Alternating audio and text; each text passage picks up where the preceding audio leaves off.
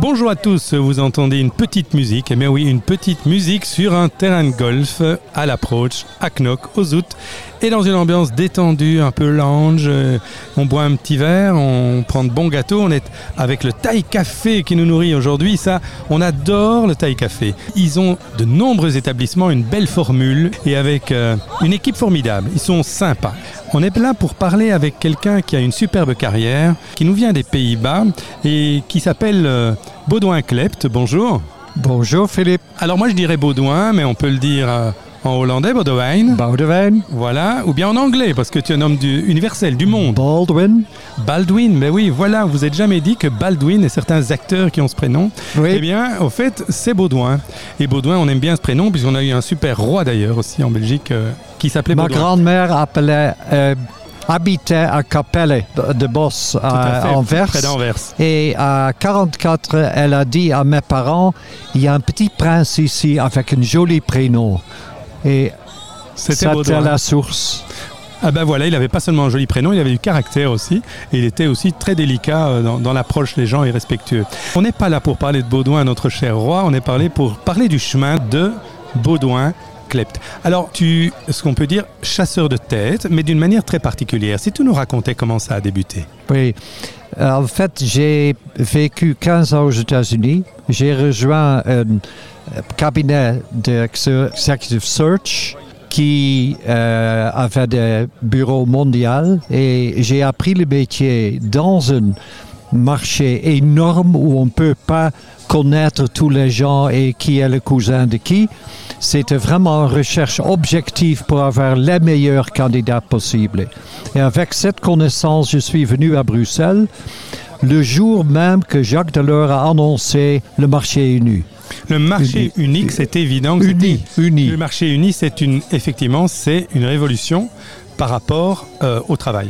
Oui, c'était en 92 et les Américains, moi je focalisais sur les Américains, les multinationales, qui étaient très enthousiastes de ce projet parce qu'ils pouvaient finalement centraliser leur business management d'un European headquarters sur- au sur- lieu de sur- pays Voilà. par pays. Sur toute l'Europe, effectivement. Oui, Mais alors, exactement. il fallait trouver des personnes qui étaient à la hauteur, parce que très peu étaient formés pour ça.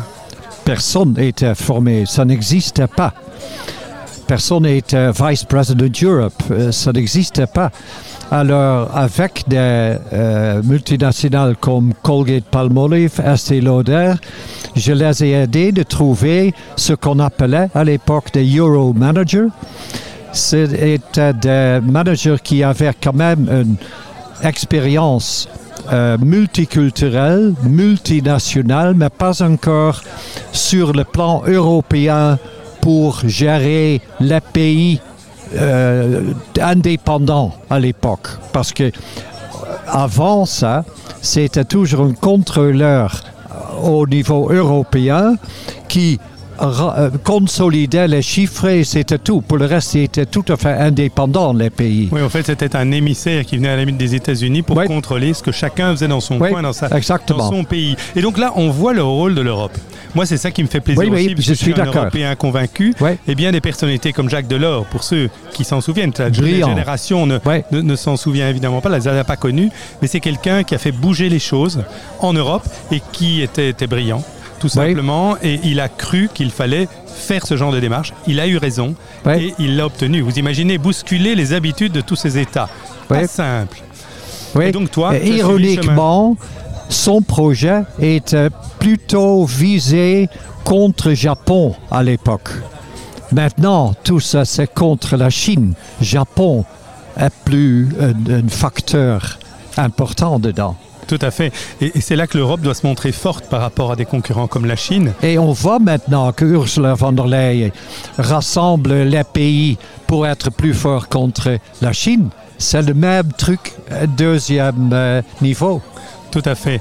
Euh, beaucoup critiquent euh, parfois Ursula von der Leyen parce que quand on a une responsabilité pareille, on est souvent critiqué. Ouais. Mais tous les, les pas qui sont posés actuellement Ouais. vont avoir beaucoup d'impact dans le futur Ouais. pour renforcer la présence européenne, la position de l'Europe aussi, parce qu'on a été dominant dans le monde pendant très longtemps, mais l'Europe euh, souffre très fort, non?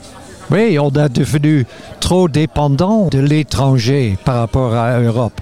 Euh, C'est scandaleux comme les Européens ont, avec l'esprit court terme, euh, donné tout, exporté leur production en Chine et maintenant les conséquences sont la Chine est trop euh, dominante sur nous.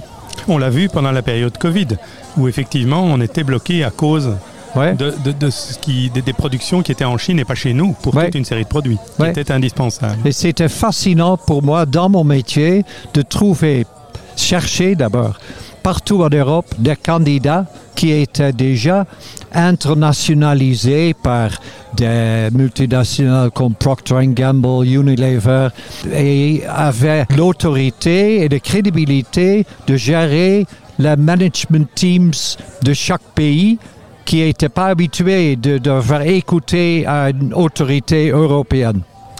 Mais voilà, c'était un beau chemin, mais ce sont des bonnes leçons aussi pour le futur. Parce que, effectivement, euh, maintenant, c'est devenu naturel qu'on parle niveau européen, mais, mais il ne faut pas perdre de vue qu'on a euh, des puissances très importantes qui se développent. On peut parler du Brésil, on peut parler de l'Inde, on peut parler de la Chine, les États-Unis, bien sûr aussi. Et donc, il y a un effort à faire constamment. J'étais ravi d'être ici, revenu des États-Unis en Europe, fin 80, parce qu'il y avait un projet. Et maintenant, en effet, les missions d'Executive Search européennes, euh, c'est banalisé. Oui. C'est c'est normal. Et LinkedIn a évidemment aidé énormément. Et je suis très content d'être à la retraite maintenant parce que c'est plus de valeur ajoutée comme à l'époque. Vraiment trouver des candidats inspirants au niveau européen. Bien, merci beaucoup, euh, Baudouin, euh, Baldwin, Baudouin. Merci beaucoup. Merci beaucoup.